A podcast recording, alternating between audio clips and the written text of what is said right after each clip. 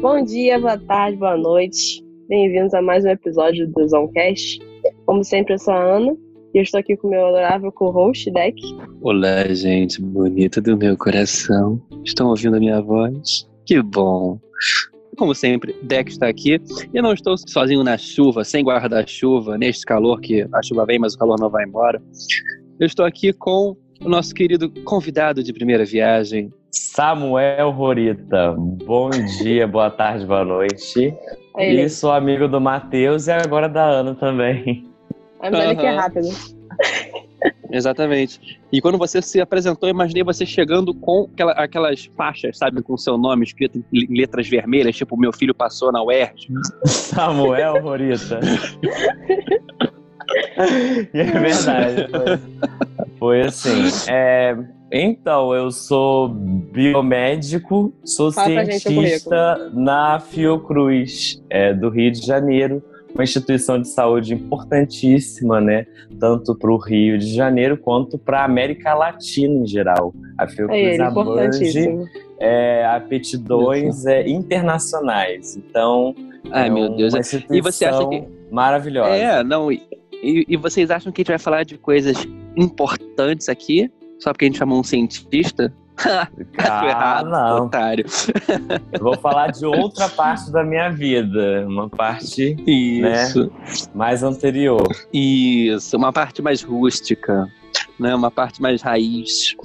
E do que nós vamos falar? Pois bem, é, o brasileiro, de uns tempos para cá, mais do que sempre, tem uma necessidade de fugir do próprio país, né? É uma pessoa, a gente não consegue. A gente olha aqui para cá, a gente fica com medo, a gente fica nervoso, a gente fica, meu Deus, que coisa é essa? Que fila é essa nesse banco? Meu Deus, que calor, é. a gente quer ir embora. A gente olha para Brasília e a gente fala, ah! A gente olha. quer e a assumir. gente fala assim, a gente quer assumir, a gente quer desaparecer. Mas não é tão fácil quanto parece, né? Cubanos que o digam. Então, assim, a gente entra necessidade de morar fora. E pensando nisso, a gente falou assim: hum, vamos pegar os amigos que moraram fora deste país glorioso, salve, salve Brasil, o, o país da maioria, tá ok? E aí a gente vai falar como foi a experiência desse povo glorioso que nos cerca, que morou fora do Salve Salve Brasil. Então, vem com a gente, bebê.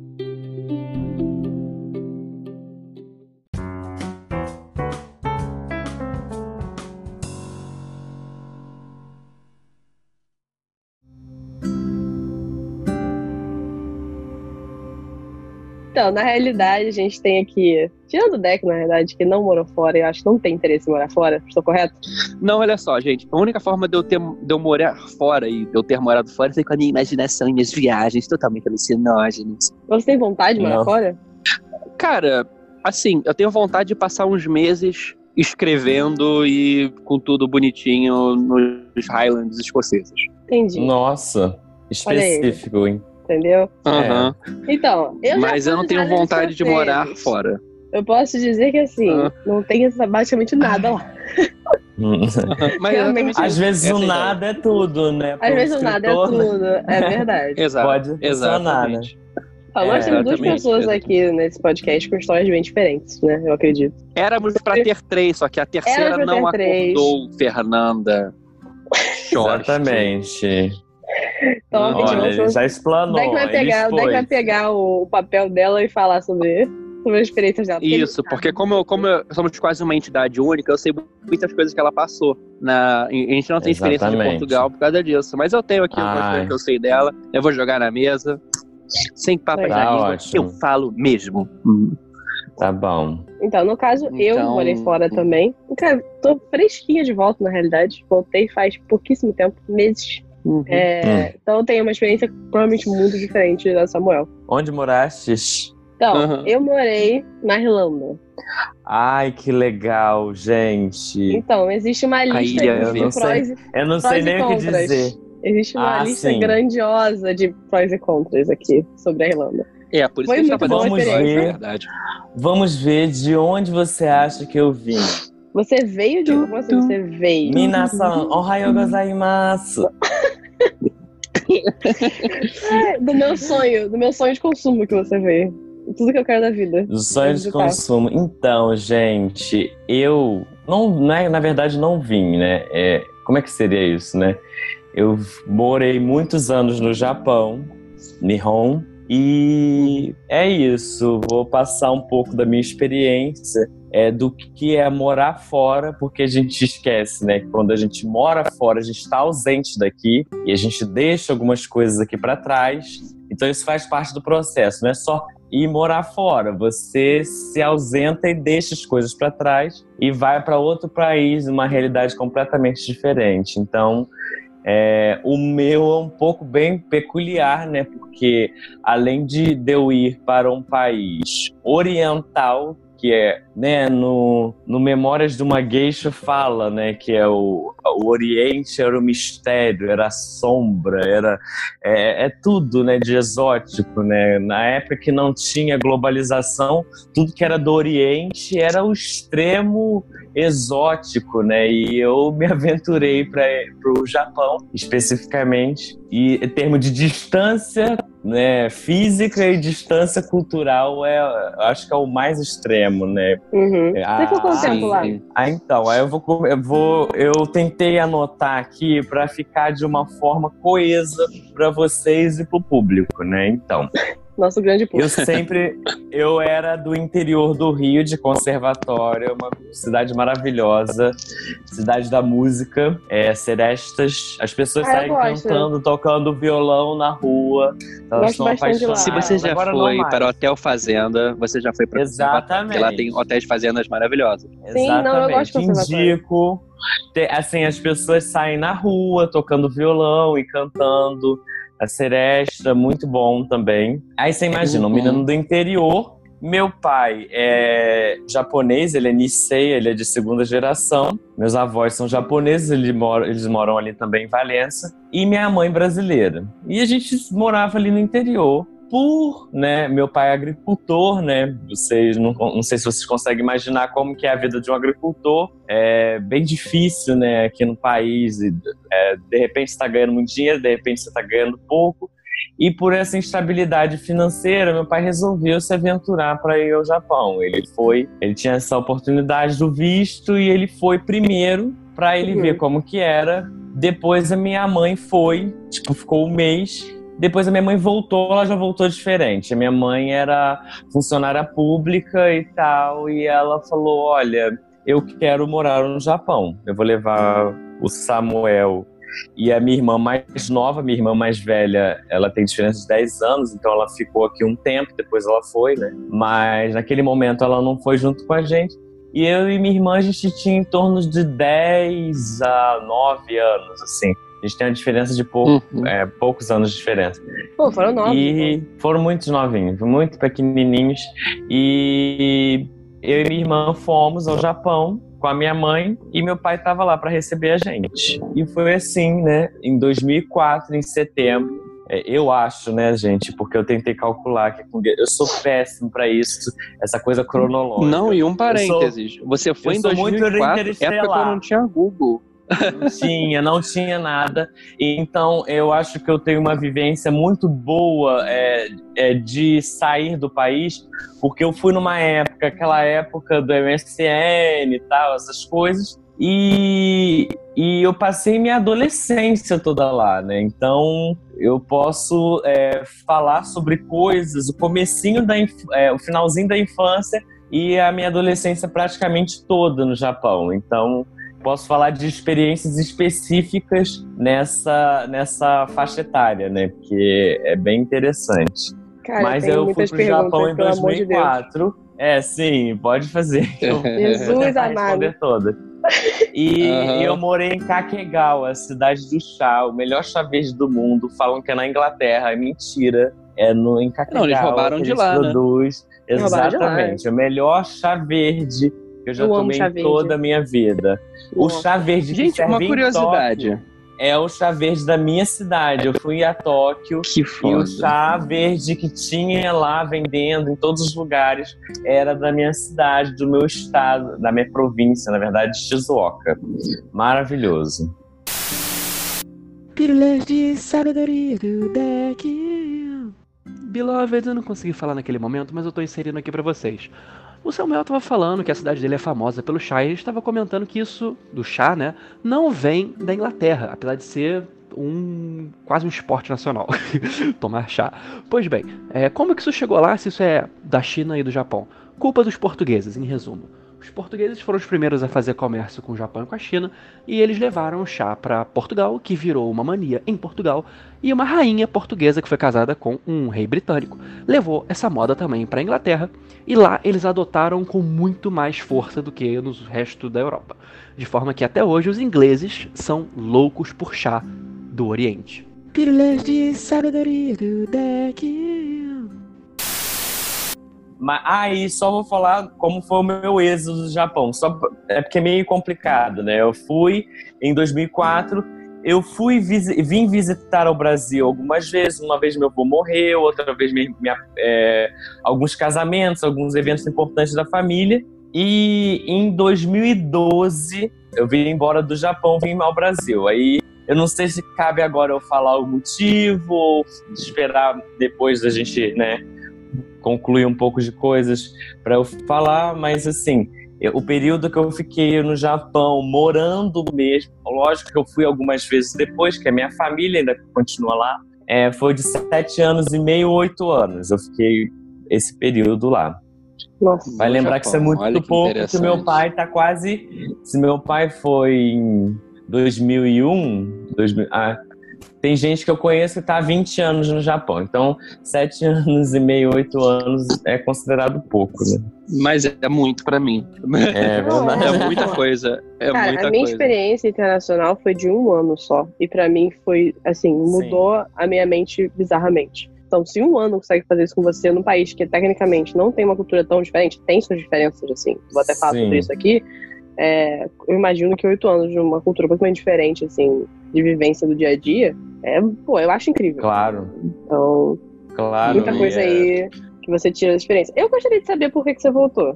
Acho interessante saber. Então, é... então vamos para a parte final. Eu vou contar resumidamente como foi minha vida no Japão, aí depois a gente pode entrar em detalhes, como eu cheguei lá, como que era, mas enfim, vamos é, por partes. Eu entrei no Japão, assim que eu cheguei lá, eu entrei no Chugaku, que é, é o, então seria o equivalente ao final do ensino fundamental para gente.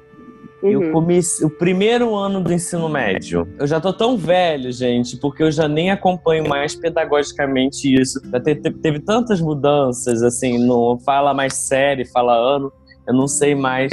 Eu mas acho que é. Mas eu também falo sério. É, você, é, você, é, Chugaku seria essa faixa. Eu entrei, eu aprendi japonês, que a minha mãe achou importante entrar numa escola japonesa, porque lá tem escolas brasileiras. Aí uhum. ela não vinha muita justificativa de estar no Japão e não ingressar completamente na cultura japonesa. Então ela achou bacana a gente entrar numa escola japonesa. Eu entrei na escola japonesa, fiquei esse período todo aprendi a falar japonês muito bem. Eu, hoje eu tenho dois testes de proficiência, o Nihongo no Ryokushiken, é o nível 4 e o nível 3. É, no hum. Japão é o contrário, né? Quanto menor o nível, maior pra gente. É.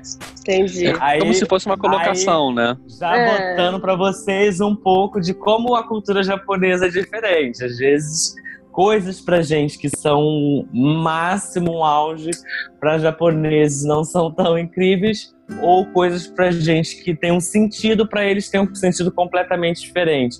É o oposto, né? Então, é, você abre o livro ao contrário, né? Eu já ah. perguntei, você falou que você chegou lá e você entrou nessa fase, seria o início do ensino médio, né? Fim do fundamental, início do médio. Só que você ah. foi com, tipo, 10 anos, né? Eu tava pensando nisso também.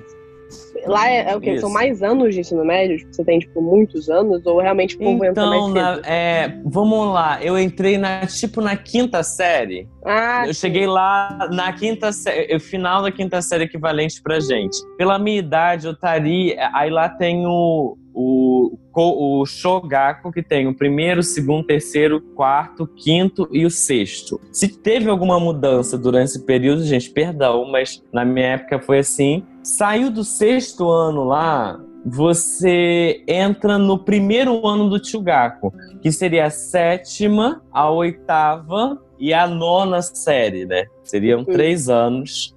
Que o último ano seria o equivalente ao primeiro ano do ensino médio pra gente. Entendi. Aí depois Ah, você tá, tem beleza. três anos de ensino médio. Entendeu? Entendi. É, Aí, então tem coisas a mais, sim. É, tem, tem. Mas assim, é bem equivalente, assim. Eu cheguei lá, é como se eu tivesse no- na sexta série, no. Eu já cheguei no Japão, eu tava ó, no final da quarta série. Eu fiquei na escola brasileira no, no, na, na quinta série, assim, aí eu entrei na escola japonesa. Eu já tava, pela minha idade, eu já tinha que estar no Chugaku no primeiro ano. Aí Entendi. foi tranquilo.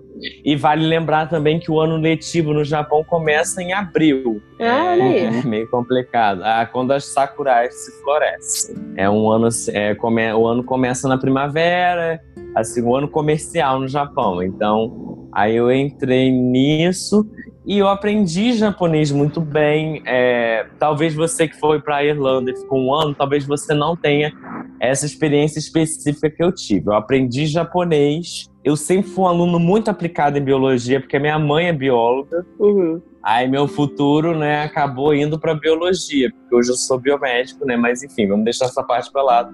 E uma coisa que me incomodava muito é porque eu, você sempre vai ter um déficit na língua, você não vai saber japonês ao ponto que um japonês sabe. É, porque E então Impossível. você. é, eu tinha umas experiências, assim, por exemplo, mais tarde, né, na escola, de eu saber o que que era aquilo é, na biologia, eu entender, por exemplo, eu estava em aulas de biologia, sei lá, de fotossíntese ou de classificação de animais e tal, de bioma, eu saber o que se tratava aquilo em português, na minha cabeça, só que eu não sabia explicar aquilo em japonês, de uma forma tão técnica e teórica. Isso começou a me incomodar muito, porque eu via que alguns japoneses não tinham uma inteligência biológica muito desenvolvida, só que pela inteligência linguística deles, eles passavam na minha frente. Aí eu falava, ah, não quero. É, não faz sentido. É eu é um quero grande- fazer a minha faculdade em- na minha língua mãe. Porque eu não quero é, estar aqui e ser uma pessoa desenvolvida na minha área favorita, mais ou menos, por, pela, por conta da língua, entende? Então, é, eu, eu, apesar de saber falar japonês muito bem, não era ao ponto de eu ser comparado com o japonês. E isso me depreciava na minha área favorita, que era a biologia. Aí eu falei para minha mãe, mãe, e eu tenho, eu acredito muito em ciclo espiritual. Eu acho que a gente tem missões na vida e o Japão foi incrível para mim, foi assim um país espetacular. Eu tinha uma relação muito boa com os japoneses. Assim, vários japoneses me aconselharam e, e falaram que eu tinha uma capacidade incrível de unir pessoas. É, tipo, porque japoneses são muito diferentes de brasileiros. Eu traduzia muito bem e às vezes eu traduzia de uma forma que agradava duas pessoas completamente distintas, brasileiros e japoneses. Um povo que a gente tenta dar jeitinho em tudo, chega atrasado e tudo funciona, né, de uma forma igual samba, né? Vai entrando ali, ai, o sapato tá apertado, a fantasia não tá encaixando direito, mas você levanta a cabeça e vai. E um povo que é Uhum. completamente oposto, que eles tentam é, é, planejar tudo, fazer tudo ali milimetricamente correto para tudo funcionar muito bem. E eu tentava É um povo unir isso muito Formal bem e um formal, É. certo? apesar disso tudo, dos japoneses assim me ensinarem muito, eu senti que eu me saturei ali. Eu falei, eu já aprendi tudo que eu tive que aprender. Eu, o Japão me alimentou muito, tanto a cultura japonesa quanto as religiões japonesas, tanto quanto a educação, respeito. Eu aprendi a respeitar as pessoas no Japão. Eu achei que eu me alimentei ao máximo e falei para minha mãe. Minha mãe é muito religiosa, ela estava no monte orando um monte próximo da minha casa, que é a zona de fuga, né, de, de catástrofes naturais. Aí eu, gente, a minha mãe gostava muito de ir nesse parque que era no alto. E eu falei para minha mãe, mãe, eu não quero mais ficar no Japão. O Japão foi muito bom para mim. Ela até perguntou se aconteceu alguma coisa. Eu falei, não, eu quero ir para o Brasil porque é, eu já aprendi japonês, você pediu para aprender, eu aprendi, aprendi, sou muito grato a isso tudo, mas eu quero voltar ao Brasil. E, e pelo incrível que pareça, o voltar ao Brasil foi um, um desafio maior comparado à minha ida ao Japão inicialmente. Então, é, isso que a, que a Ana estava falando, às vezes você vai, você se transforma tanto, sete anos e meio, né? Que você volta como um estrangeiro. Então, certeza, isso é. também da volta faz parte também disso. Que é para as pessoas que nunca foram, você volta tão diferente que às vezes a volta é muito desafiadora, né? A gente é ver como que é, é é um desafio morar no Brasil, né? Você tem que ter muito jogo de cintura. Então, é, eu quis voltar ao Brasil e eu estou aqui. A, eu voltei no Brasil, ao Brasil a 2000, em 2012 e 2022 vai fazer quase 10 anos que eu estou no Brasil. Uma nova vivência. É, eu não tenho mais. É, eu tenho uma amiga que é escritora que ela fez um poema que ela coloca no final assim: quem encontrou lar em si mesmo, encontra casa em qualquer lugar. Hoje eu não tenho um, um, local específico, eu me considero brasileiro, eu amo a cultura brasileira, eu sou brasileiro, eu defendo o Brasil, mas assim, hoje eu consigo me encaixar em qualquer lugar porque eu perdi ali uma barreira que já não consigo repor mais, sabe? Eu acho que o meu lar está dentro de mim e eu consigo ir para qualquer lugar. Eu acho que essa minha trajetória toda foi por conta disso. Mas a minha volta ao, do Japão não teve uma ruptura, não teve uma um, assim um, uma quebra muito triste. Foi por, por conta de eu me saturar, assim, não de uma forma ruim, mas de eu me aprender tudo que eu tinha que aprender e eu querer muito voltar ao Brasil. Foi só por isso. Foi muito triste porque minha mãe, minha irmã e meu pai continuaram lá. A minha mãe falou na época ah, você quer realmente vir e quer realmente ir ao Japão? Eu falei, quero. E ela é virginiana, né? Virginiano nunca é pego desapercebido. Ela falou, ah, então se você quer ir, em 10 dias ela conseguiu minha passagem. o pessoal até Nossa. brinca, parece que ela queria me expulsar de lá. Mas não, foi muito difícil pra é, é ela. Ela viu ela... que você estava determinado e te ajudou, né? Isso, ela é. viu muita determinação no meu olho. Ela falou assim: olha, eu, e a minha mãe gosta muito assim, de concluir objetivos e tal. Eu falei, eu aprendi japonês, sou muito grato ao Japão. Gosto muito, fico muito feliz de ter participado desse país, da, do Japão gostar muito de mim. Eu vou ainda ao Japão, eu sou muito respeitado. Eu consigo, assim, a maioria das coisas que eu almejo, que eu acho que isso é muito importante quando você ingressa no país. Né? As pessoas não te negarem nada, elas, né? Você conseguir seus objetivos do seu jeitinho, então, muito bacana. Então foi essa minha trajetória, foi um pouco complicado, né? Ter vidas e vindas, mas essa foi minha ida ao Japão e minha volta do Japão, assim, sem, sem dor, sem mágoas. Mas é, foi isso.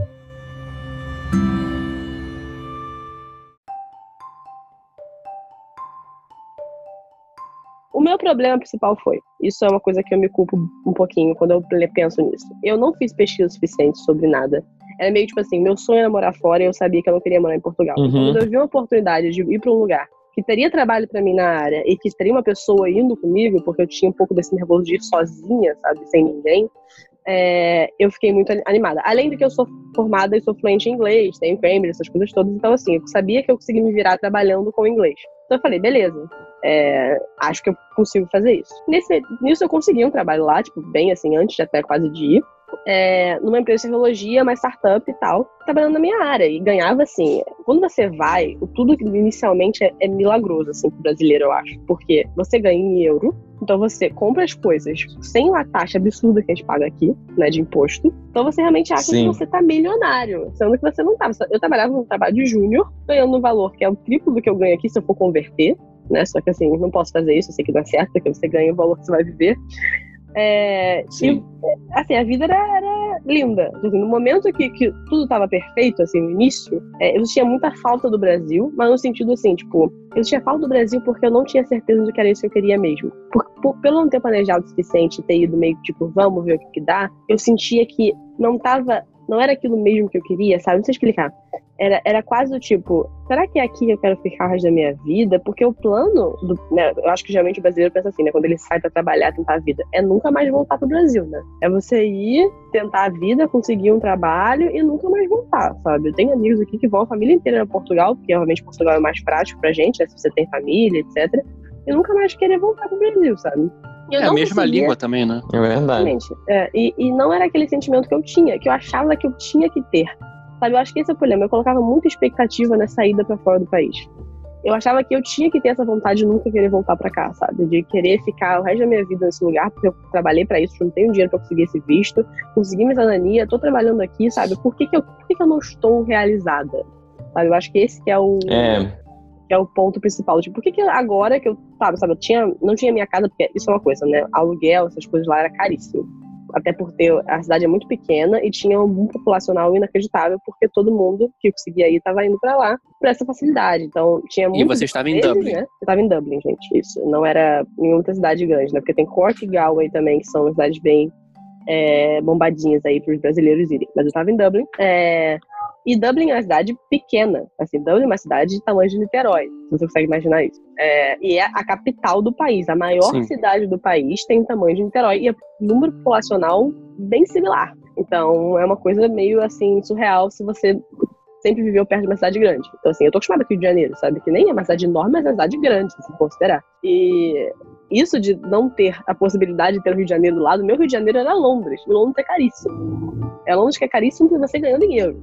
Então, não tem, não tinha isso de, ah, fim de semana eu vou para Londres, que é o pensamento que você tem também quando você vai viajar para Europa, né? Ou morar na Europa. Ah, eu sempre vou ficar viajando porque é muito barato viajar, então todo fim de semana eu vou para um país diferente. Isso não vai rolar, porque é muito diferente você ir viajar para a Europa ou você ir morar. Morar você tem sua rotina. Você tem que fazer seus trabalhos bonitinhos, você tem que comprar comida, tem que cozinhar, é viver sozinho, igual viver sozinho aqui. Então, você, eu tinha muito esse pensamento de, pai, ah, eu vou morar agora na Europa, então vou viajar para a Europa inteira. Vou juntar meu dinheiro só pra fazer isso. Mas não vai. Seu dinheiro vai para uma conta de luz, seu dinheiro vai para conta de aluguel, vai para comprar comida, entendeu? E você vai estar tá cansado. Não vai viajar todo fim de semana. Você vai trabalhar um forno, entendeu? Igual aqui.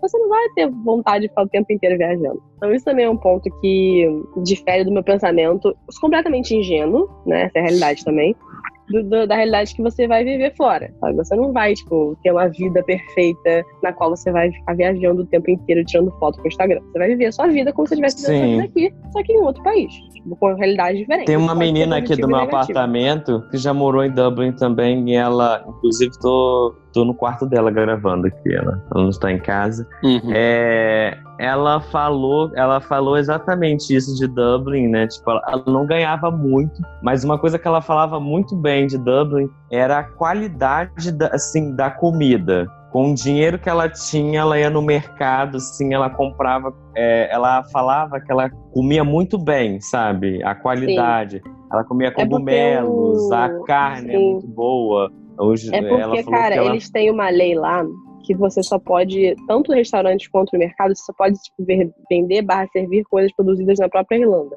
E eles têm realmente muito chique. gado, muito, eles têm produção de carne muito grande, produção de leite, produção de queijo. Então, assim, que coisas vinho são A Irlanda é, é, um país muito agrário. Isso, é mesmo. Ai, que chique. A Irlanda é um país muito agrário. É... E com, a e, Irlanda assim, mercado... e a Polônia são os países que produzem a, a, as produtos e a França produzem os produtos agrícolas da União Europeia inteira. Os tecidos que... Nossa, que bacana. E olha que isso é realmente muito legal. Assim, você tem o Tesco lá, né? Ela é sentia muito frescor. Isso, comida, é, é uma, uma, grande. Uma comida de qualidade é uma grande rede assim de mercados lá, geralmente do, da Inglaterra barra Irlanda, que é o Tesco e tem o Lidl e um outro. E os, as coisas são muito baratas. Você compra Caramba, muito, você faz, você faz, a sua compra de, de, tipo assim, do mês ou da semana, né? Porque lá não tinha espaço pra fazer do mês, você fazia a compra da semana por um preços muito baixos. Isso é muito positivo. Ela falava isso, que tipo assim, muita. Ela falou que a pele dela ficava bonita porque ela comia produtos de muita qualidade. Tipo assim, ela falou Samuel shiitake, sabe? É, Mas eu vou falar um negócio pra você. Eu acho as coisas daqui muito boas boas também em relação à comida de lá, tá? Em relação a, por exemplo, fruta. Eu achava lá muito ruim. Aqui é muito melhor. Muito melhor. Até porque a gente é um país tropical. Mas... Então, muito mais fácil. Ah, sim. Tipo a gente coisa. deve ter frutas. A única sobre diferença... o Japão, não vou nem comentar sobre isso, né? Porque... É, é triste, né? Assim, a coisa. É, não, a é as assim, frutas do Japão, as que são liberadas no mercado, são assim, incríveis, assim. Um sabor espetacular. Só que o, o espectro de frutas que tem são bem restritos, né? Tipo, é, lá tem frutas de época e você não consegue ter acesso a frutas. Ah, eu quero comer tangerina o ano inteiro. Você não vai conseguir. Você vai conseguir comer mais no ali próximo do outono e tal. E japonês também estimula isso, porque eu não entendo muito bem disso, mas quando você come uma fruta que não é da época, você incentiva o mercado, né, é, Exato, forçado, eles né? colocam, Tipo assim, exato, você eles colocam mais agrotóxicos uma produção de crescer a tangerina crescer. fora da época, né? Então tem que usar estufa, fertilizante demais para você conseguir fazer isso tudo. Então o Japão faz até uma política de assim de moda mesmo na comida, Sim. né? Você É, mas eu acho, comer. realidade, é que aqui a gente tá muito acostumado com fartura. Como é que é? Tipo assim, exatamente. é, lá, por exemplo, na Irlanda, você comprava fruta por unidade. Tipo assim, a banana por unidade. Tipo, o que, que é isso, sabe? É muita, um de ela também no. Japão. Compra Sabe? embaladinha num plástico assim, ó, toda fechadinha, bonitinha. Uma Mas banana. eu acho, e é ca- assim, essas coisas eram caras lá. Tipo, banana é caro, é, abacaxi era Sim. caríssimo, sendo que eu amo abacaxi, sabe? Porque não tem abacaxi, tudo é importado. Abacaxi não tem na Irlanda, sabe? Então, assim, É, velho. Lá É. no Japão, tudo da Tailândia. É, aí, assim, isso realmente, comida era bom, mas eu não gosto, eu não gosto e não continuo não gostando, não gostei no momento, o tempero deles, fazer comida. Assim, não comprar no mercado e fazer a própria comida. Eu ir num lugar e comer uma comida. Eles não colocam tempero suficiente. Mas aí eu descobri, conversando com os irlandeses, é que a gente, brasileiro, coloca muito sal na comida. Não é que eles não colocam nada. É que a gente tem o costume de fazer tudo muito salgado ou muito doce. Os doces são muito doces e as Sim. são muito salgadas. E aí por isso que a gente tem níveis de hipertensão Sim. bizarros, de diabetes bizarros do país. Mas lá, eu, eu sou acostumada, minha vida inteira, até meus 23 anos, quando eu fui pra, pra Irlanda, eu comi comida brasileira com tempero brasileiro, com sal. Então, assim, eu na minha casa fazia as comidas do jeito que eu gosto de comer. Inclusive, eu morei Sim. a maioria do tempo numa casa que era eu e um casal de poloneses, é, que eram maravilhosos. Inclusive, eles não estão ouvindo isso porque eles não entendem português, mas eles, eu adorava eles, a gente falava inglês, né? E eles faziam a comida deles pra eu comer e eu fazia a nossa, a minha, né? Nossa brasileira pra eles comerem. Isso era muito legal. Tipo, isso é uma Uhum. das partes que eu mais gostei de morar fora. Eu fiz muitas amizades de pessoas que não eram irlandeses, o que é curioso. Eu fiz muita amizade com italiano, fiz muita amizade com muito espanhol, portugueses mesmo, é, pessoas que estavam lá Que bacana. ficando uma temporada. O que que acontece? Quando eu fui pra lá, eu fui pela por uma agência de viagens daqui, né? Porque quando eu o que que acontece? Quando eu fui, como eu falei, eu não tinha é, o visto ainda, o visto não, né? A cidadania portuguesa. Então eu tinha que ter um visto. Dessa forma, eu precisava estar estudando alguma coisa. Por mais que não fosse necessário, porque eu ia trabalhar. Para trabalhar, eu precisava estudar alguma coisa. Então, eu e minha amiga, a gente foi pela CI, que é uma, né, uma companhia de viagens aqui, e a gente foi só para ter acesso a um curso de inglês aleatório, para poder ter esse visto. Então, nisso, também Uhum. Uns dois a três meses numa acomodação, entre aspas, estudantil. Não é necessariamente uma acomodação estudantil, era só uma casa, que a gente dividia um quarto, eu e ela, porque a gente estudava muito bem, só por, por uns mesezinhos, numa casa com várias pessoas de várias nacionalidades diferentes. Então eu fiquei muito amiga de uma chinesa, por exemplo, que a gente fala até hoje, ela é maravilhosa, italianas, espanhóis, são... na nossa casa só tinha gente brasileira. Então isso é muito bom para desenvolvimento da língua também. A gente tinha que falar entre si em inglês, porque ninguém entendia, tipo, imagina, a menina falando chinês e falando em português, ninguém se entende.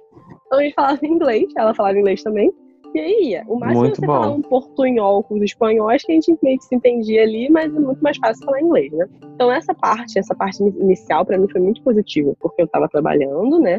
Eu tava tendo essa, essa integração com pessoas de outras nacionalidades completamente diferentes. Mas foi ruim, por outro lado, porque eu não tinha muito contato com os irlandeses em si. Porque, assim, eles são pessoas muito, muito, muito solícitas e muito legais, assim. Eles vão te ajudar em tudo.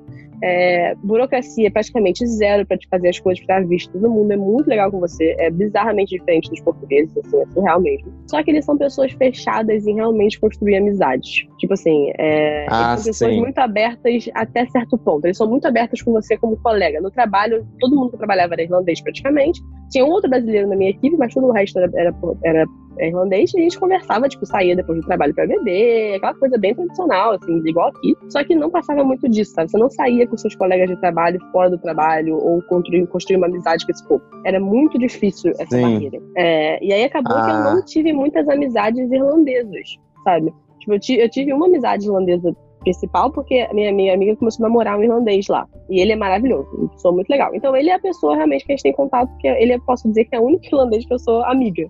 Ele é namorado da minha amiga brasileira, sabe? Então não é exatamente uma pessoa que eu tenho super intimidade. Ah, meu amigo irlandês que eu fiz lá, foi muito legal e tal. Agora, eu tenho uma lista de amigos que são de outras nacionalidades que não irlandeses. Então, Sim. É, isso foi bem legal. Agora, o que acontece comigo, né? Eu tive muita ansiedade lá. Assim, no final da jornada, assim, no final do ano que eu fiquei lá, é, eu tava me sentindo. Todos os meus amigos, por não serem irlandeses, ficavam temporadas e voltavam para casa. Tipo, iam ficar três meses lá estudando inglês, depois voltava para o país que é tipo, a uma hora de avião deles, né? Tipo, volta pra Itália, volta pra Espanha e tal, e estão lá só para fazer um rolezinho. Até a menina da chinesa também foi fazer só um curso de três meses e depois voltou para estar morando na França na época. E aí, Uhum. eu me sentia muito sozinha lá. Assim, eu não sei explicar. É, eu sentia que a minha, minha rotina era: eu trabalhava, aí no trabalho eu tinha aqueles contatos muito mundanos com as pessoas, aí eu voltava para casa, na minha casa também eu não tinha muita gente, eu morava, eu não morava no centro, porque eu não morava no centro, é muito caro, eu morava numa cidade do lado, que era Lucan, numa cidade muito legal a cidade, uma gracinha, mas assim,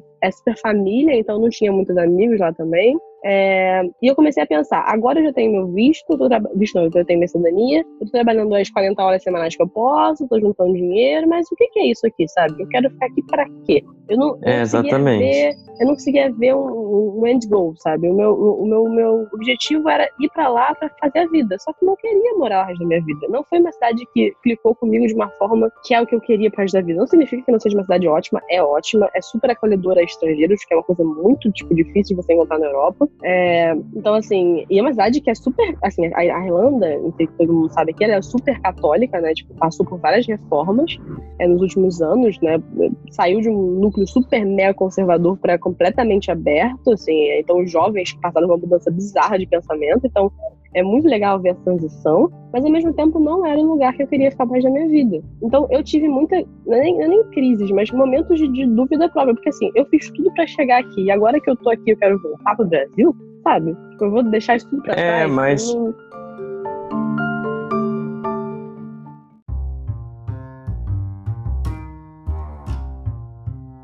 Nesse ponto que você falou de da, da volta e tal, e você ser uma pessoa diferente, e você ter tipo uma casa em si mesmo, eu acho que vale a pena contar um pouco da minha também, porque é um pouco diferente. Na realidade, eu, desde criança, eu queria morar fora, assim. Eu não tenho. é, a minha família toda é portuguesa, na realidade. Então, minha avó tem uma paixão enorme por Portugal. Então, sempre que eu achei que eu fosse morar fora, eu iria morar em Portugal. Assim, era meio que a decisão. Letrinha. É, era meio que a decisão feita por mim. Assim, nu- nunca nada foi imposto, obviamente. Tipo assim, ah, você vai ter que morar em Portugal, que vida horrível. Tipo, não é isso. É, e nenhuma forma. A Nanda tipo, que eu diga, porque ela fala exatamente isso. Ela, Não. a Nanda que participou aqui, que ela, ela deveria ter participado, mas ela não acordou. É, ela morou em Portugal também. E ela, e ela realmente não teve uma experiência que ela gostou muito. Mas Então, tem outras pessoas sobre eu isso também, depois né? A gente, pode, a gente pode tentar nisso depois, que eu também tenho Hum, amigas que hum. moram lá ou já moraram e também tem certas situações. Mas então, Portugal, um sonho, que não é Exato. sonho. Mas então, eu não tinha esse sonho. Eu nunca tive nem vontade de conhecer Portugal, na realidade. Mas assim, mais por. Não, nada contra meus laços de família. Na realidade, pessoas que eu conheço que são portuguesas não gosto muito da família. Mas assim, minha avó sempre amou muito Portugal. Os pais da minha avó são portugueses, eu tenho nacionalidade, aquele negócio todo, né? E aí, eu falei, vou tentar, vou tentar ir. Só que aquela coisa, você precisa de dinheiro pra ir. E a minha família nunca teve muito dinheiro pra conseguir me bancar quando eu era mais nova, quando eu não trabalhava, né? De ir morar em Portugal ou Uhum. qualquer outro país que seja. E ninguém nunca quis se mudar daqui. Assim, meu pai, no caso, é. Eu sou, isso tudo de Portugal que eu digo é da parte da minha mãe, né? Meu pai, a família toda é brasileira, assim, desde que a gente consegue ver na linha do tempo de famílias e linhagens, todo mundo nasceu no Brasil mesmo. Então eu sempre gostei de brasileiro e eu sempre gostei. Inclusive, muito vocês daqui. sempre moraram aí, né? Niterói. Entendeu? Niterói. Minha mãe. É, é o dos feudo do feudo do feudo. Então, meus pais sim. Minha mãe não. Minha mãe nasceu na- na- no Rio, na realidade, morou em Mato Grosso, morou em Friburgo, morou no Brasil inteiro. Meu avô minha- e minha avó também. Que o diga na história dos rolês paranormais, né? Que você com quem a gente foi maravilhoso. Exato, Você é, relatou é. esse fato. Minha avó tem essa história dela. Aí, e minha avó é essa coisa, o sonho dela até hoje, tipo assim, ela é velhinha já, com mais de 80 anos, o sonho dela é ir para Portugal. Que ela não tem coragem de entrar no avião. o sonho dela é ir para Portugal. Então, Tem que ir de barco. Exatamente, mas ela Uhum. também tem medo de água, entendeu? Vai voltar de caravela, vai voltar de caravela. Acho que ela tem ela que esperar tem... um pouco de... pra ela se teletransportar. Assim, né? ela fala isso mesmo. Isso. Daqui a pouco eu tô indo pro outro plano, eu vou lá em, em espírito. Eu fico, então tá bom. Vou. É ela tem que pegar é a barca. Ela tem que pegar a barca Rio Niterói, mas a barca antiga, que a gente chama de caravela, e, e... até Lisboa, assim. Não, tem noção é que minha avó tem medo de ir para Portugal, porque na época que ela era nova, e a tia dela, olha só, olha, olha esse rolê de 1920. A tia dela pegou uma, um barco para ir a Portugal e nunca voltou. Então ela acha que ela morreu no mar. ela tem esse medo. Tanto que assim, as coisas mudam, né? Tipo, né? É. O mundo evolui. Mas de qualquer forma. Então, nunca achei... voltou, né? Ela chegou em Portugal, nunca não vai voltar nunca mais pra essa porra desse Brasil. É, Aí, tem até aquele meme Só que ela nunca mandou carta. Mulher vai no banheiro e some. Já viu esse meme? Tipo, é uma notícia. Mulher vai ao banheiro e some. Ai, gente. Aí tá, né? Aí beleza. O mundo que passa, eu achei. Teve uma época aqui que eu achei que eu ia querer fazer faculdade fora, só que aí rolou novamente a questão do dinheiro. Não tinha dinheiro pra fazer faculdade fora, querida. Eu queria fazer faculdade de animação, porque eu sempre gostei de arte e tal, e eu queria ficar na Trabalhar na Pixar. É o sonho, né? Aquela coisa. Aí eu queria Mas eu procurando Dory 3. Porque lá tem muita, é, muitas faculdades boas pra cinema, barra animação no geral e é mais barato dos Estados Unidos, né? Mas assim, visto, tudo é muito caro, né? Então, assim, beleza, não fui. Fiquei contente com a minha vida aqui, fui fazer faculdade e tal. Aí, anos passaram, depois da faculdade, assim, um ano no caso que passou. Fala e eu sua formação, com... Ana, então, pra quem não saiba. Eu sou formada em publicidade, mas eu trabalho com design de interação, que é design para tecnologia. É, eu não trabalho com publicidade, nunca trabalhei. Eu trabalho com a parte tecnológica. E aí, é, eu nessa vida aí corrida percebi que essa minha área, esse nicho específico da minha área, é muito cru no Brasil ainda. Assim, existe muito, somente uhum. São Paulo é bem, é bem grande, mas no Rio não tem praticamente quase nada. E é muito, assim, existe um mercado enorme na Irlanda, por alguma razão. Eu acho que existe algum tipo de isenção fiscal lá, porque as empresas enormes de tecnologia estão lá. Google tá lá, Facebook tá lá, Airbnb tá lá, Indeed tá lá. E é um país Tem. Deixa, deixa eu explicar. Deixa eu explicar. É porque, assim, tem dois problemas. Existem países da, da, da União Europeia que usam o euro, né? que são países de custo de vida e custo de estabelecimento muito baixo, tais quais Portugal, Irlanda e ó, Grécia, tem outros também, tem os, os países recentes né, da, Mas, querido, da União Europeia. Fica aí, e tem outro detalhe. Mas fica aí a dúvida. Mas a Portugal, Irlanda está do lado é. de um país muito importante chamado Sim, exatamente. Inglaterra, onde tem um lugar chamado Londres, que é o, é o centro do planeta. Então, para Dublin, é muito tranquilo, porque qualquer questão que você precise ir para um escritório, geralmente matriz, que, ou se não fica nos Estados Unidos, fica ou em Paris ou em Londres, é só você pegar um avião e em meia hora você chega, entendeu? Então, essa que é a parada, porque Portugal é muito mais barato do que a Irlanda, para você morar, etc. Só que não tem absolutamente nada na minha área também, é como se fosse um Brasil 2. Não tem nada. Então... É pior, é pior. Se, parafraseando a Ananda, que como eu disse, não acordou tempo suficiente de estar aqui, eu vou ficar lembrando isso cada vez que eu mencionar o nome dela, pra ela ficar shame on you. Ela, ela se sente lá como você, se você morasse num Niterói piorado de um milhão de, um milhão de habitantes, que é Lisboa. Porque, é, assim, gente, é um lugar maravilhoso. Essas coisas é terrível, gente. Não. A Europa, no geral, é Não, terrível, a publicidade tá? lá ainda tá Londres, na década de 1940. É, Londres meio que salva porque é muito globalizado e é muito contato com Nova York, principalmente nos Estados Unidos, que é uma, a, o centro do design. Né? Então, assim, essas duas locais, assim, eu tô falando design de é, barra de digital e de, de, web, tá? Não tô falando design no geral, porque design no geral aí você tem Itália, etc., que são lugares, né? O hub do design. Né? França. Né? É, mais Itália até mas assim, no sentido de design para tecnologia, né? Novas tecnologias. A Relando está crescendo muito nisso, uhum. justamente por ter essas empresas enormes. E aí o que, que, acontece? Eu estava aqui e a minha melhor amiga falou que vai pra, ia para Irlanda. Isso no final de 2017, tá? Início, meio de 2017, mais ou menos. Ela falou que queria ir para Irlanda porque ela estava de saco cheio. E ela, assim, não tinha nenhum propósito para ir nem nada. É porque para brasileiros, que você, se você não tem uma cidadania, é muito fácil você ir para Irlanda, botar várias aspas aqui, tá? Você precisa de dinheiro, óbvio. Mas para conseguir o visto é muito tranquilo e você pode trabalhar com visto de estudante, que é uma coisa que ajuda muito para quem quer sair do país. Né? E assim, só tem três, se não me engano, quatro países no mundo que você pode fazer isso. Que é o Canadá, só o Canadá é muito mais caro para estudar. A Irlanda, que tem cursos de é inglês e outros cursos muito mais baratos. Se não me engano, Malta também, mas ninguém lembra que Malta existe. Ru? Austrália.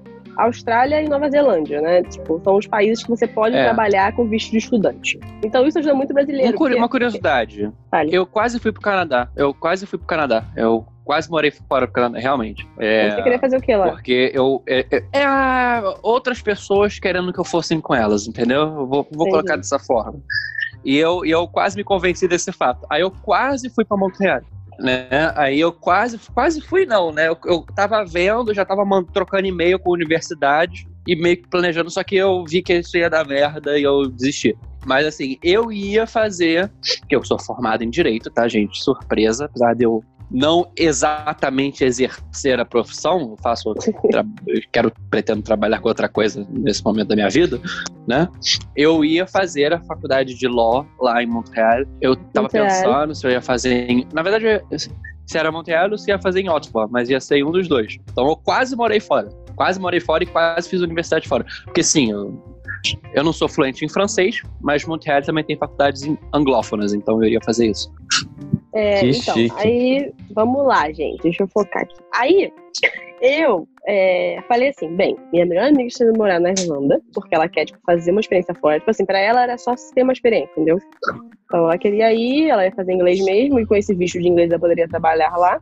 E eu falei, bem, eu posso tentar um trabalho na minha área, porque ela estava tendo o tempo inteiro vagas, tipo, o tempo inteiro mesmo, pra minha área, e pouca, poucas pessoas, a oferta era baixa para demanda. Porque, querendo ou não, é uma faculdade muito uhum. nova essa parte. O nome é UX, essa área que eu trabalho. É, é uma área muito nova em qualquer lugar do mundo, inclusive em lugares que precisam muito. Então, não tem muitas é, pessoas formadas na área, profissionais que trabalharam muito tempo, e eu já tinha aí uma carga de um ano, do, um ano e meio, quase dois anos trabalhando nessa área. Aqui no Brasil, mas eu tinha já um portfóliozinho. E aí falei, bem, dane-se, vou tentar a vida. Aquela coisa, né? Então, eu fui com ela. Nesse primeiro tempo, eu não tinha ainda meu, meu cartão cidadão português. Eu estava no processo de tirar. Então, eu fui para lá até pensando nisso, Portugal ali do lado, eu posso ir ali tentar resolver as coisas mais rápido, que realmente foi bem positivo para mim. Eu consegui em um dia tirar meu cartão cidadão. E Caralho. eu fui pra Irlanda. Pois é, bizarro. Inclusive, tem história aí sobre burocracia portuguesa. Nossa Senhora. Aí fui. A Nanda, é... que não está aqui porque não acordou a tempo, que o diga. aí eu fui pra Irlanda com a minha amiga.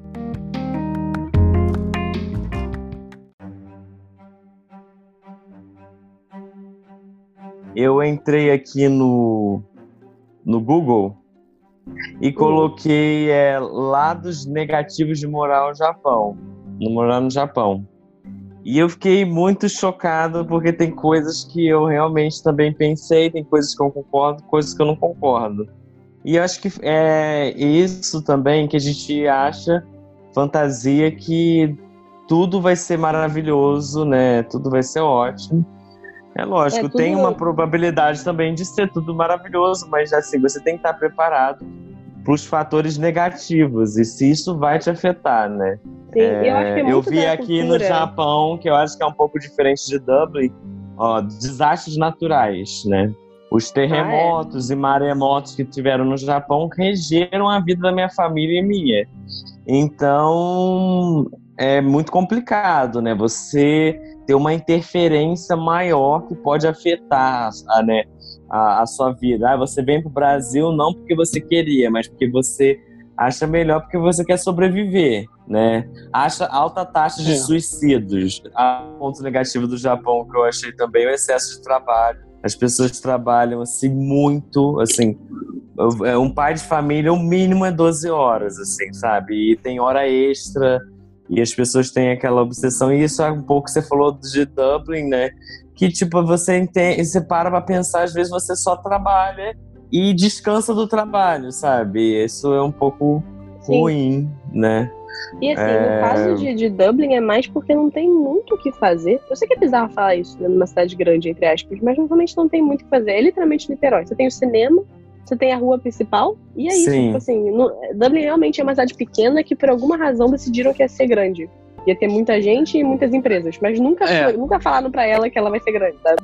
Então ela não e sabe. dois outros pontos, confirmou. É, exatamente. E dois outros pontos, três outros pontos que eu achei também bem, bem coerentes assim com a realidade japonesa que são negativos são os crimes hediondos, né? Que é, no Japão não tem assalto, não tem roubos e tal, mas tem muito assim pessoas malucas que saem com facas, assim, crimes assim, que ameaçam crianças e tal. Eu, eu, fiquei, eu ficava muito chocado com essas notícias. E pra você ver que o Japão não é um paraíso, né? Não é um paraíso do, se... da, da, segurança, né? Cidade é, na, na, na, Irlanda tem isso, né? A xenofobia e o machismo. Eu achei também uma coisa muito pesada no Japão. O machismo uhum. que é muito impregnado, assim, ao ponto de você acabar nem notando, né? Uma, a minha é. irmã, pra, eu, eu, trabalhei um período no Japão, que eu fui recentemente, eu trabalhava numa fábrica super limpa, sabe? Pegando caixas assim, sabe? Uma fábrica uhum. de roupa íntima. Eu ganhava 1.200 ienes. Para minha irmã ganhar o equivalente do meu salário, ela tinha que trabalhar numa fábrica super pesada de carro sabe? Com graxa, sabe? É, é, com, com prensa, com risco super pesado. Para ela ganhar 1.200 ienes também. Uma mulher, ela pode trabalhar do lado do homem, mas ela vai ganhar sempre menos. Isso eu ficava muito chocado com o Japão. E as crises econômicas. De repente, o Japão está super, tudo super, super bem, as pessoas estão ganhando super bem. E de repente, acontece uma crise e, assim, cara, é nível do povo morar debaixo da ponte. Em 2008, 2009 teve uma crise assim, é, é, das pessoas irem embora, dos, das pessoas venderem o visto dela, da comunidade japonesa ofertar essa possibilidade da pessoa voltar para o Brasil.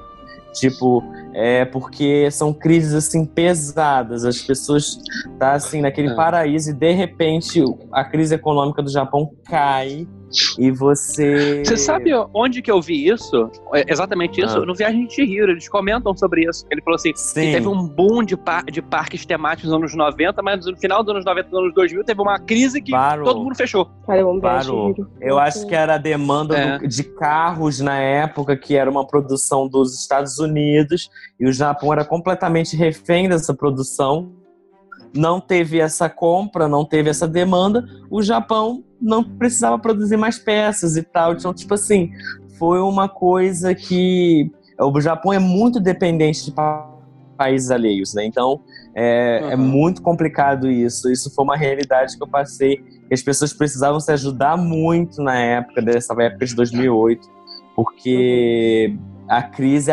pega muito o Japão, sabe? Você sempre tem que estar com dinheiro guardado, porque pode acontecer isso a qualquer momento. O Japão estava com uma crise prevista, mas parece que Olimpí as Olimpíadas que vai ser esse ano, esse ano, gente? É, agora. Esse ano. Parece que vai salvar um pouco pelo turismo, assim, mas estava com uma crise é. prevista, mas parece que ela foi é, revertida. É, deu, deu uma ajuda. disso. Cara, você falou de machismo. Não, é, eu só vou fazer um comentário rapidamente. Falou de machismo, uma coisa que fala-se muito pouco de Portugal. A gente não tem noção também como que Portugal, que é tão próximo a gente, é muito mais machista. Como que a Europa, os países, por exemplo, a Itália, a Espanha, latinos. Portugal, os países latinos, com exceção da França. A França não é assim. Mas a, a, França, a França, é muito bem certa nesse não sentido. É latina, cara. tipo... É, a França é francesa. É, é. Eu não é gosto da França, tá? Eu vou ser bem honesto com você. É. Mas é, ah, eu gosto. É um problema eu, eu gosto. Assim, aí o que acontece? Os países latinos da Europa e são Europa Oriental machistas. são muito, muito, muito, muito machistas. De, a assim, não tem a Lei Maria da Penha em Portugal. Então é no, muito normal você ter mulheres sendo agredidas. Agressão contra mulheres é muito normal em Portugal. Uma coisa também que a gente não tem noção é do racismo que a gente vê, por exemplo, em Portugal. Assim, gente, desculpa. É, o, o, português médio, português médio, não tô falando todos, eles têm um preconceito contra brasileiro. Assim, o preconceito é contra brasileiros, é um nível. Contra cabo-verdianos, angolanos e moçambicanos, é muito mais abaixo. E olha só, chineses também são muito para baixo, hein? O Brasil sofre preconceito lá em Portugal, mas não é tão pior quanto sofrem os africanos lusófonos e os, o, o, povo né, sino-asiático, que, que é lusófono também, né? O povo de Goa. Sim de, do Timor-Leste. Cara, deixa eu falar então. É muito triste isso. Falando dessa situação, deixa eu falar uma situação então. É, eu fui a Portugal, né, pra tirar o meu a minha cidadania e pegar meu cartão cidadão, que conta a identidade deles. Fui lá, comece, é a parte mais do governo, né, bem, bem burocrática, como se eu estivesse tirando uma identidade aqui no Brasil. vai, beleza, começa a falar com o povo. No, quando você começa a conversar, você, ele já vê que você é brasileira, né? Porque você tem outro sotaque, sabem que não é daqui. É de, primeiro, ainda mais o nosso sotaque carioca, ele também é bem diferente do que eles estão acostumados. Não, gente, você bate então, o olho então, na outra pessoa na rua, você já sabe que ela é brasileira. Aí, o que acontece? Começou, né? Começaram a me tratar super, mega, ultra mal. Assim, tipo, não, não, olhava na minha cara quando falavam, quando não entendia uma coisa, não repetiam nada, pediu informação super grosseiramente comigo e tal. Isso foi rolando, foi rolando, foi rolando, até que o cara me perguntou onde é que queria que eu entregasse a carteira. E eu falei, não, eu quero pegar aqui porque eu moro na Irlanda e quero voltar para a Irlanda. Nisso que eu mencionei que eu não ia morar em Portugal, tipo assim, eu estava lá só para pegar o cartão e voltar para a Irlanda, todo o, o, momento em volta e o comportamento mudou. Do tipo, você não é uma pessoa que está aqui roubando nosso emprego ou nem nada. Então, que bom, pode fazer, começaram a me tratar bem, começaram a fazer piadinha comigo, só porque eu falei que, que não ia morar em Portugal. Então você vê como é que realmente é fodida a situação. Tipo assim, eu, ninguém aqui, o nosso, nosso povo brasileiro, não pediu para ser invadido em 1500 pelos filhos da puta e roubarem todos os nossos, nossos recursos naturais e faz, fazerem aqui uma nova nação portuguesa. Então agora eles aguentem que a gente quer ir para lá, porque todo mundo tem o direito de fazer isso. Essa é a realidade. Exatamente. Gente, Sabe qual que é a melhor gente, parte? Entendeu? Eles roubaram todos os nossos recursos naturais e mesmo assim não são nada. Não, somos merda. Exatamente. É isso que eu não Essa consigo entender. É brasileiro, brasileiro que, que tem cidadania portuguesa, mas é brasileiro, e fica falando que Portugal, ah, porque Portugal nunca, Brasil nunca vai ser igual a Portugal, Portugal é maravilhoso, e fica puxando o saco de europeu, sendo que você é brasileiro, que não interessa se você tem dois por passaportes ou não. Você nasceu aqui, você cresceu aqui, essa é a sua, seu país. Não para de desdenhar disso, sabe? Eles desdenham de você. Você é um idiota fazendo isso. Não, é. Sabe? Não, e outra coisa, Portugal, Portugal é o Paraguai da Europa. É, assim, Exatamente. Os europeus odeiam os portugueses. Desculpa, não sei se vocês sabem disso. Eles, os, não, eles odeiam os portugueses os... até eles tenham que ter uma, uma casa de praia, porque todas as casas de praia são no Algarve. tá? Exatamente, todas, inclusive as britânicas. Inclusive, o é Brexit estava ferrado por causa não, disso. É isso que eu ia falar. Os irlandeses, todo mundo que trabalhava comigo, que tinha um pouquinho mais de dinheiro, ia passar as férias no Algarve. E é muito engraçado. Porque é, eu ficava, gente, vocês vão em Portugal passar as férias? É porque não tem, não tem praia, né? As melhores praias deles são Algarve. Tudo bem, é muito bonito. Mas depois que você conhece o Brasil, você fica, gente, É, e na Espanha também, né? É, mas lá na Irlanda, Portugal, todo Espanha. mundo vai a Portugal. Na Irlanda, todo Isso, mundo é porque é barato pra cacete, né? É porque, assim, os desalentados da Europa são esse povo lá, são os irlandeses, são os gregos, são os portugueses. É o povo do Pigs, né, que tava em, que tava em fudido na, na, na crise de 2008 e tal. São os desalentados da Europa. O povo desalentado, não tem mais o que fazer da vida, tá ali, né, fudido. É, mas a assim, Irlanda... O salário mínimo... Tá dando O salário mínimo em Portugal... Tá dando uma, um pique ali, porque Tá dando um pique, empresas... mas nem Portugal. Portugal tá em pique agora também. Mas sabe o que acontece? Elas são as empresas que estão lá, tá gerando muito emprego. E a renda é muito alta. O salário mínimo deles é, é um dos mais altos da Europa, cara, da Irlanda. Então, assim, Como assim? É, é muito salário? alto. É 950 euros. Cara, tudo bem. Assim, o de Portugal é tipo O salário mínimo de Portugal é 638 euros. O da, o, o, da França, que é o segundo mais alto, mais elevado, né? É 1.600 e pouco euros. Olha só, gente, você, se você for uhum. pedreiro na França, você ganha mais do que um professor universitário aqui no Brasil. E, na, e na Alemanha, você é, o salário mínimo é 1.700 e tanto euros. Mas você não ganha isso. Tô te falando, cara. Tem amigos que moram é. lá. O que, que acontece? Esse salário mínimo é o salário que você trabalharia 20 horas por semana e ganharia.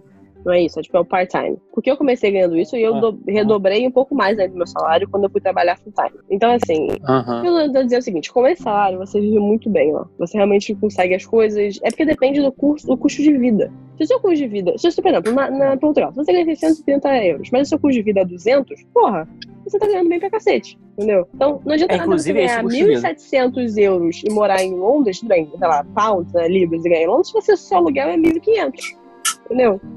É o caso de Paris. É. Paris, é o caso do Rio de Janeiro. Exemplo, eu, eu, eu, longe. É o caso do Rio de não, Janeiro. Eu voltei de Paris recentemente. Voltei, eu vou um tapa na cara da sociedade. Eu voltei de Paris recentemente, no último semestre.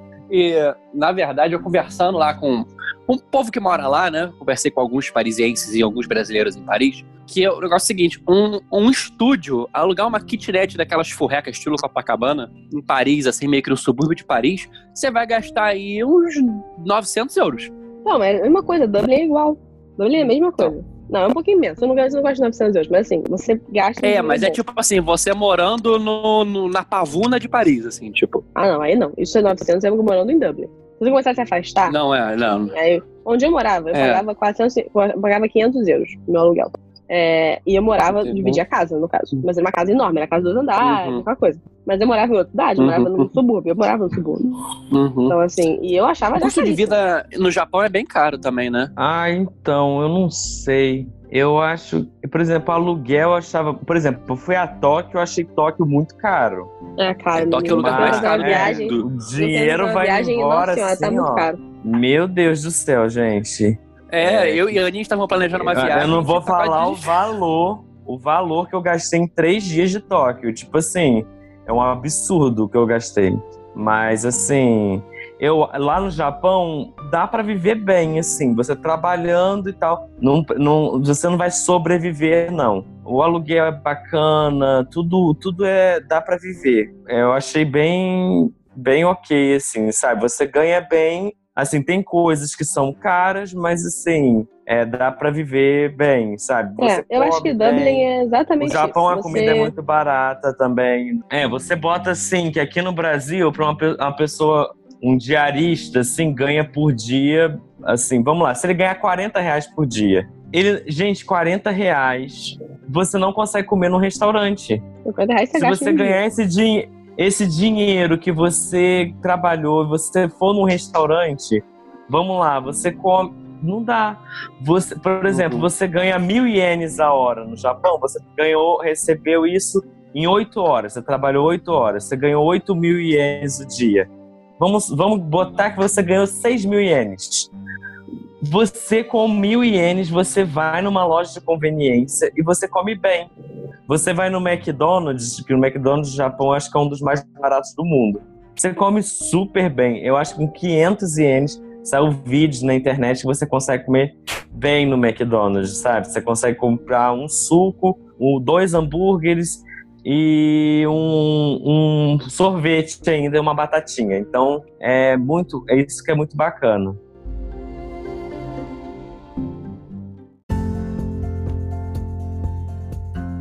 Eu vi aqui Uhum. também pontos positivos do Japão. Não sei se nos países de vocês que vocês estão falando vai ser assim. Pontualidade nipônica. Eu peguei É, o é. Shinkansen trem no Japão. Gente, ele chega no horário. Se você não chegar no horário, você recebe um atestado do ônibus. Vem tipo um atestadinho que ele te entrega, que você não tem essa desculpa assim, ah, o ônibus atrasou. Não. Não Você atrasou? tem que entregar um papel pra falar É. que ele atrasou. No, no- no meu caso, eu também tinha isso, porque lá eles pegam muito do. Mais que eles detestam comparados com os britânicos, eles têm muita cultura britânica, né? Então lá também tem a pontualidade britânica. Sim. Então tudo super Comida pontual também. japonesa. A comida japonesa é incrível. Tanto a comida japonesa quanto a, a comida, assim. Eu adoro comer comida italiana no Japão. Eu adoro comer comida americana, comida indiana, comi sabe? Você tem a oportunidade no Japão de comer comida. comida de vários países. Tem comidas de rede lá que servem comidas de vários países. E eu adoro, assim. Eu fui a Tóquio, eu comi comida do Nepal. Nossa, assim, tudo Legal. muito bacana, sabe? É, a comida no Japão é algo que eles cultivam muito. As tradições preservadas. É. Eu fui a Tóquio e na minha cidade também. É tipo assim, o Japão não abomina o antigo para avançar no novo. Eu Isso que eu se amo, no países de vocês também era assim. É, aqui no Brasil parece que a gente vai destruindo o antigo para progredir com o novo. Você vai no centro do Rio é praticamente, né? Você não vê uma Mas é- preservação muito Aí a parada forte. é, é como a gente não liga pra nada aqui, na realidade. A gente não tem. a gente é um país- Não, você Não. sabe que. A gente é um país que não Eu é fico muito assim. triste que a gente perde a nossa história às vezes. E no Japão é completamente oposto. Gente, você tá andando em Tóquio, você vai assim, em Shinjuku. Você tá andando, você vê prédios super tecnológicos, prédios assim da Louis Vuitton e tal, super americanizados. Você tá andando uma quadra, tem um templo enorme japonês, shintoísta. Então, tipo assim, eu fico assim, meu Deus, peraí, como é que isso aqui cresceu aqui do lado e não estragou isso aqui, sabe? Eu fico. Isso, uhum. isso é um comentário que muita gente faz. Que, Mas tipo, o Japão, o velho o novo é completamente preservado, sabe? Mas eu vou ser bem honesta, eu acho que na questão do Brasil, na questão do Brasil, é muito do tipo, a gente não tem recursos suficientes. A gente tem, a gente não sabe usar. A gente Sim. tem muita gente que não tem, que não rouba tudo da gente. Tipo assim, eu acho que a gente não tá preparado. A gente faz muito grande e a gente não tem preparatório para lidar com isso tudo. Eu acho que é mais. Não, eu, tenho, desculpa, eu tenho uma, uma visão distinta. Incrível. A gente ah, tem é, uma história maravilhosa no Brasil. Acho que a gente tem que conservar uhum. isso, isso ao extremo, né? A gente tem um caso não. muito próximo aqui no Rio do incêndio do museu, né, gente? É tipo, do Museu Tristíssimo. Nacional. É triste. Criminoso, é, assim, eu diria. É a nossa história antiga sendo queimada e destruída. Então, tipo, Não o antigo é. e o novo é, é muito triste, né? É, é Não, muito triste deixa eu falar isso. Uma coisa. Muito... Uma coisa muito importante, não só a falta de cuidado e o descaso, mas dependendo do período histórico brasileiro, existe essa questão meio faraônica. Porque se você estuda um pouco sobre o Egito Antigo, quando um faraó ascendia e substituía o anterior, ele quebrava ele destruía. tudo que era uma homenagem ao anterior, sim. né? Para se colocar no lugar. E isso aconteceu sim quando houve o golpe de Estado republicano que contra o Império, o, o, o, os militares que deram o golpe obliteraram o legado imperial. Aí o que acontece? Quando a gente teve um, um, um, avanço ditatorial, a gente teve isso em menor grau com a Primeira República, dos ditadores com a Primeira República, com as questões, a militarização da, da dos espaços civis, entendeu? E a, a, o que a gente, a gente tentou ter uma retomada agora nos anos 8, final dos anos 80, 90 para cá, mas com essa, essa demora de melhora econômica, e quando a gente teve essa melhora econômica, a gente teve pouco tempo, né, de, de respiro, né, para poder fazer isso, a gente perdeu muita coisa e realmente a gente perdeu a oportunidade de resgatar parte da nossa história, né? Sim. E resgatar parte da nossa sociedade que foi perdida, seja por descaso, seja por, por vontade de agentes que queriam apagar parte da nossa história. Sim. É muito é, triste é. Na Irlanda é completamente diferente porque eles têm uma história muito mais triste, né? Então, é. assim, é. eles meio que querem. Não é que querem esquecer, eles querem lembrar o tempo inteiro de que eles não vão voltar àquele momento, né? Então, assim, eles foram colonizados Sim. por 800 anos pela Inglaterra e foi muito ruim para eles no geral, assim, tanto economicamente quanto tudo, né? A parte agrícola, foi realmente um momento que eles lembram com muito ódio, assim, dos, dos ingleses, até hoje. Sim. O que, que vocês acham? Assim, segurança Ah, pô, não tem nem comparação. É, o não pode.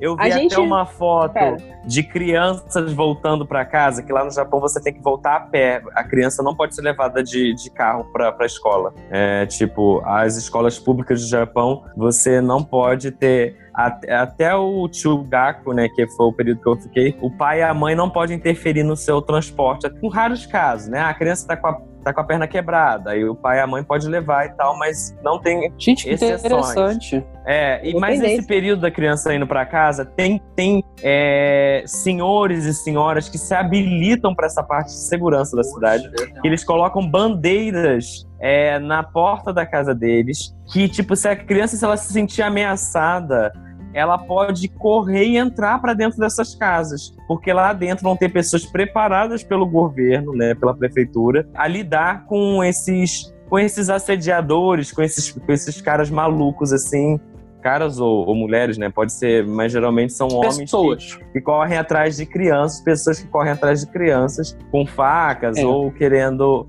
E as crianças também têm um tipo um apito que elas puxam assim na mochila e esse apito começa a apitar muito forte. Então, a comunidade japonesa já está habilitada a saber que quando esse apito está tocando, tem uma criança sendo ameaçada. Então, a segurança, uhum. assim, tem estratégias que são incríveis, assim, na comunidade japonesa. Eu acredito que em países também, né, como a Irlanda, deve ser muito seguro, Sim. né? Então, é isso é uma parte muito invejada. E outra coisa também que eu vi aqui, tomar banho de ofurô, tomar banho de banheira. Gente, quando ah, eu claro. for ao Japão, eu tomo praticamente todos os dias, assim. É, é, eu vi estudos mostrando que o Japão tem uma diminuição de doenças cardiovasculares por conta disso, diminuição de estresse. O Japão precisa dormir menos, né? O, Japão, o japonês precisa dormir só seis horas por conta desse ofurô. Porque ele descansa melhor, ele acorda melhor no dia seguinte. Meu Deus do céu, a gente que mora num país tropical, a gente perde muito não poder tomar banho de ofurô por conta disso. Não, assim, vamos, é vamos ser bacana. sinceros. Não, outra coisa, não só o ofurô, né? A privada. A privada japonesa. Tudo é muito estilo. Ela- a privada japonesa é, muito incrível. A privada japonesa É, é, um, é, um, é um gente. mimo. É um É um mimo da mimo. tecnologia Gente, para quem não as sabe bundas que, o estão sentadas. estão falando, é, a gente senta no vaso, você tem uma opção de lavar, né? Suas- é, você, né? Suas áreas. número dois, você consegue lavar. Para as meninas, né? Que querem lavar. A Laricinha, né? Vamos falar assim. É, você tá naquele período, você pode lavar, né? Sai um caninho assim que joga uma água quentinha e você fica todo limpo, sabe? Você precisa usar Ai, menos gente, o papel higiênico. É, A vida é muito da, lá triste. na casa da minha mãe, a minha mãe, a minha mãe mudou de casa, ela abre, assim que você entra no banheiro, ela abre a tampa sozinha, pra você não precisar abrir a tampa. E assim que você Olha. sai, ela fecha sozinha. É um momento de prazer íntimo Muito maravilhoso, bom. né, gente? Por E favor. já linkando com uma parte maravilhosa do Japão, as- a descarga do Japão, muitos anos atrás, desde que eu cheguei no Japão, ela tem essa descarga forte e descarga fraca. E isso é Hum. por, pela essa consciência ecológica que tem no Japão. O Japão é muito ecológico, ao extremo, assim, a reciclagem Até é uma porque não lei tem muita água, né? não tem muita água, você não tem muita comida, você não tem muita, é, assim, é, a reciclagem, a ecologia é uma lei. É, tipo, a reciclagem é pesada. Você se re- a- o, o saco de lixo vem seu nome e seu endereço, porque se acontecer qualquer problema, eles voltam na sua, à sua casa para tirar satisfação, meu amor. É, Não é assim, você Jesus. joga qualquer coisa, não. E também Uhum. ecologia no sentido de animais. Por exemplo, uma vez eu achei uma cobra no, no, no- na quadra da minha escola. Meu Deus, você imagina, né? Um ocidental chegando pro professor. Professor, tem uma cobra no, no, no quintal, no, no- na quadra. O professor veio de professor de biologia, pegou a cobra, estava na árvore, gente. Sabe aquelas cobras que dão um bote na árvore para já ir no seu Nossa pescoço? senhora, gente. O professor pegou um pedaço de pau, a cobra enrolou no pau. Aí eu falei: ele vai pegar, botar ela num saco de lixo, vai mandar, sei lá, pra prefeitura pra eles mandarem essa cobra pra longe, lá pra viagem de Hiro. Não, eles pegaram a cobra e caminharam assim pra fora da escola e jogaram assim, tipo, ela assim, numa quadra distante da escola. Tipo assim, ele. Aí eu falei assim, professor, você não vai matar a cobra? Ele, não. A o Japão é uma, uma ilha. As cobras que entraram no Japão é um milagre. Então a gente não pode matar as cobras. As cobras têm que viver. E, e se a cobra tá invadindo aqui, porque a gente invadiu aqui primeiro. A cobra não é um problema, a gente que é. Aí Eu, meu Deus. É muito estranho. Muito. Não, Japão e momentos é... que. E eu estou aqui pesquisando sobre serpentes do Japão porque eu, não, porque eu, porque eu fiquei curioso. Cara, E tem, discriminação só. de classe. Não tem discriminação entre classes no Japão. Você tá andando em, em Tóquio, você não sabe quem é milionário e quem ganha uma classe média. Quem, assim, não tem. A, B e C não tem. É zero. Eu posso falar com convicção. Você tá, assim, a única coisa que eu senti diferente em Tóquio é que lá tem muitos chineses. E chinês, Hum. ele ostenta. Ele usa cinto da Gucci, ele usa camisa da Louis Vuitton, da Versace. Então, assim, os chineses, assim, eu vi essa distinção. Você via uma ostentação muito grande que eu Cara, nunca essa tinha minha visto amiga em sete anos e meio do é- Japão. chinesa, ela também é assim, porque ela tem muito dinheiro. É que ela- Ostenta. não é Se que ela ostente. dinheiro, eles ostentam. Mas ela fala com uma naturalidade do dinheiro, tipo assim, como se fosse a coisa mais Sim, simples do mundo, eles- comprar E japonês, um japonês muito rico, ele não aparenta ter muito dinheiro. Você vê os japoneses que visitam aqui o, o, o Rio de Janeiro. Um japonês, para ele visitar o Rio de Janeiro, ele tem que ter muito dinheiro. E eu falei pra minha amiga esse Uhum. dia, eu vi os dois japoneses na praia, eu falei, olha como eles são simples, sabe? É, cores primárias, é, ru- usam algodão, assim, sabe? A criança também não tem muita, muito luxo, o filho do casal. Eles são todos assim, o Japão acha que a simplicidade é, é assim, o luxo, sabe? Então, Isso é muito difícil. Pra, se você gosta de pessoas com muito luxo, ou assim, japoneses, assim, eles não ligam muito para isso. Então, se você tem muito essa cabeça, eu acho melhor você ir para outros países, sabe? Porque o luxo não tá muito no Japão. O luxo uhum. do Japão tá na simplicidade, sabe? De você poder ir por um parque, você poder comer bem, você, sabe? O luxo do Japão tá nessas coisas, sabe? Porque uhum. uma classe A, B e C quase não tem distinção no Japão. É muito difícil isso. Talvez alguém que tem outra vivência no Japão possa discordar comigo, mas eu morando em Kakegawa, e assim, na minha cidade, todo mundo tem carro, todo mundo pode andar de metrô, sabe? Não, não tem assim uma distinção muito grande dessas de classes. Né? Eu acho isso uhum. muito bonito.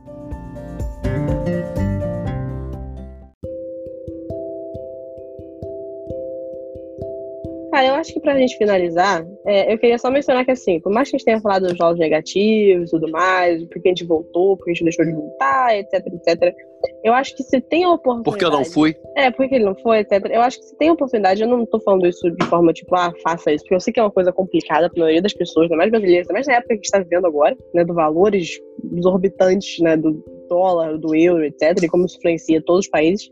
É, se você tem a oportunidade de morar um pouco um tempo fora, nem seja três meses, dois meses, vale a pena. Vale a pena para você entender outras culturas, vale a pena você conhecer pessoas diferentes. Assim, é, por mais que você não vá com, com vontade de ficar, ou vá com vontade de ficar, eu acho que é uma coisa que válida. Se você tem essa oportunidade, é sempre bom pegar, porque no futuro você pode ficar tipo, ah, eu queria ter feito isso nunca fiz, é, que é uma coisa que eu me sinto muito positivo poder falar, por mais que eu tenha ido e tenha voltado e, e eu achei que eu nunca fosse voltar, se eu nunca tivesse feito essa experiência, eu ia para sempre pensar nisso, sabe? Se eu tivesse sido esse diferente, eu ia ter querido ficar fora. E acabou que não é verdade. Acabou que eu realmente quis voltar ao Brasil. E eu gosto muito daqui, eu gosto de Janeiro. Então, assim, eu quero que as coisas melhorem aqui. Mas eu acho que é uma, uma opção muito boa para quem quer abrir um pouco a mente também, né? Tipo, ver outras coisas como é que e... funcionam um pouquinho fora da, da, sua realidade brasileira. Então, é. E eu tenho um take home message, assim, para isso também. É, eu acho que é, eu penso como você. Se você quer sair do país para ter uma experiência nova, uma experiência diferente, quero aprender uma língua, quero é, ter uma experiência nova, eu acho válido. Agora, se você quer sair do país para ter uma mudança, que você é aquela pessoa que acredita que se você muda fora, você vai mudar o seu interior. Ah, eu vou pro. Ah, eu tive uma quebra de relacionamento, eu vou lá para fora, porque. E é, se você for lá para fora e não mudar dentro de você, não vai mudar nada. Assim, as Exato. pessoas têm essa expectativa. Assim, você carrega a, a sua parte interior para dentro de você para todos os lugares. Os seus medos, as suas inseguranças, é, as suas qualidades, sua, os seus defeitos. Então, se você tem uma, um pensamento de mudança interna, não é o seu exterior que vai mudar, que vai mudar você internamente, assim, raros casos, mas assim, você mudar de país, ah, eu vou sair daqui porque eu quero, né, mudar de tudo, sair dessa realidade, não vai funcionar muito bem, porque você tem que mudar dentro de você primeiro para mudar fora. É essa cabeça às vezes das pessoas que querem sair do país. Ah, eu vou para o Japão, uma realidade completamente diferente, tudo vai mudar, eu vou ter muita coragem e tal. Se você não tem coragem aqui, você não vai ter coragem lá. Então, tipo assim, é, se você não respeita aqui, você não respeita lá. E é bom você saber muito bem o país que você vai. Por exemplo, se você vai para o Japão e você não gosta de respeito, gente, não é melhor nem ir. Então, tipo, fica aqui. É, ah, eu sou dono da minha vida. Eu, quando eu quero falar, eu falo. Faça mesmo. dever de casa. É, eu, casa. Eu, eu, eu não ligo pro que o outro pensa, eu gosto de ter a minha vida, de. de não, eu, cara, fica aqui, porque aqui no Brasil a gente é muito individualista e tal, a gente gosta de viver a nossa vida, ninguém se mexe na nossa vida, então assim, pesquise muito bem o país que você vai. Vai e não Unidos. tente mudar o seu interior. Exatamente. Não tente mudar o seu interior. Isso. É meu recado. Agora pega o copo d'água que você deixou em cima da televisão. Pega o copo d'água que você deixou em cima da televisão Sim. depois dessa mensagem de fé. Ai, tá bebe. Tá Nossa, deixei mesmo. Como é que você sabe? Ai, gente, mas é isso que o Samuel falou. Pesquisem, façam um dever de casa. Sabe por quê? Exatamente. Se você for de loucura, como quase como em menor grau como fez a Ana, né, que ela fez meio que sem sem saber exatamente tudo certinho, né? Você pesquisou, mas não foi aprofundadamente, né? Não foi algo muito fundo. Então, assim, faça o seu dever de casa, porque às vezes você pode estar tá querendo ter uma experiência, você vai ter outra completamente diferente, e você poderia estar tá, é, redirecionando essa energia e esse dinheiro, que é mais importante do que a energia, em outro lugar mais legal para você. Por exemplo, às vezes você se adapta melhor nos Estados Unidos, ou às vezes você se adapta melhor em Portugal, ou em Paris, ou em Uganda, ou no Timor-Leste. Então, assim, gente, pesquisem. Ou às vezes você mesmo você vocês vão entender sobre o mundo. Se adapta ao Brasil mesmo, só que você não notou isso, entendeu? Pode ser essa realidade Exatamente. também. É minha realidade. Pesquisa Se você gosta de calor, de praia, de destruição, de coxinha, de banana na prata. É caipirinha. Pé na areia, calor, caipirinha. Samba, samba, samba. Samba. É, o nosso samba. país é maravilhoso. É isso. Isso. Gente. O, que, o que fode ofendam. É. Pode ofendam, cara. É isso mesmo. Mas, gente, é isso mesmo. Ai, com esse conhecimento maravilhoso, com essa última mensagem, a gente se vê é. no próximo episódio do, é, do é, Abre aspas, o Brasil é ótimo. o que fode ofendam. Ah, Fecha aspas. É muito bom.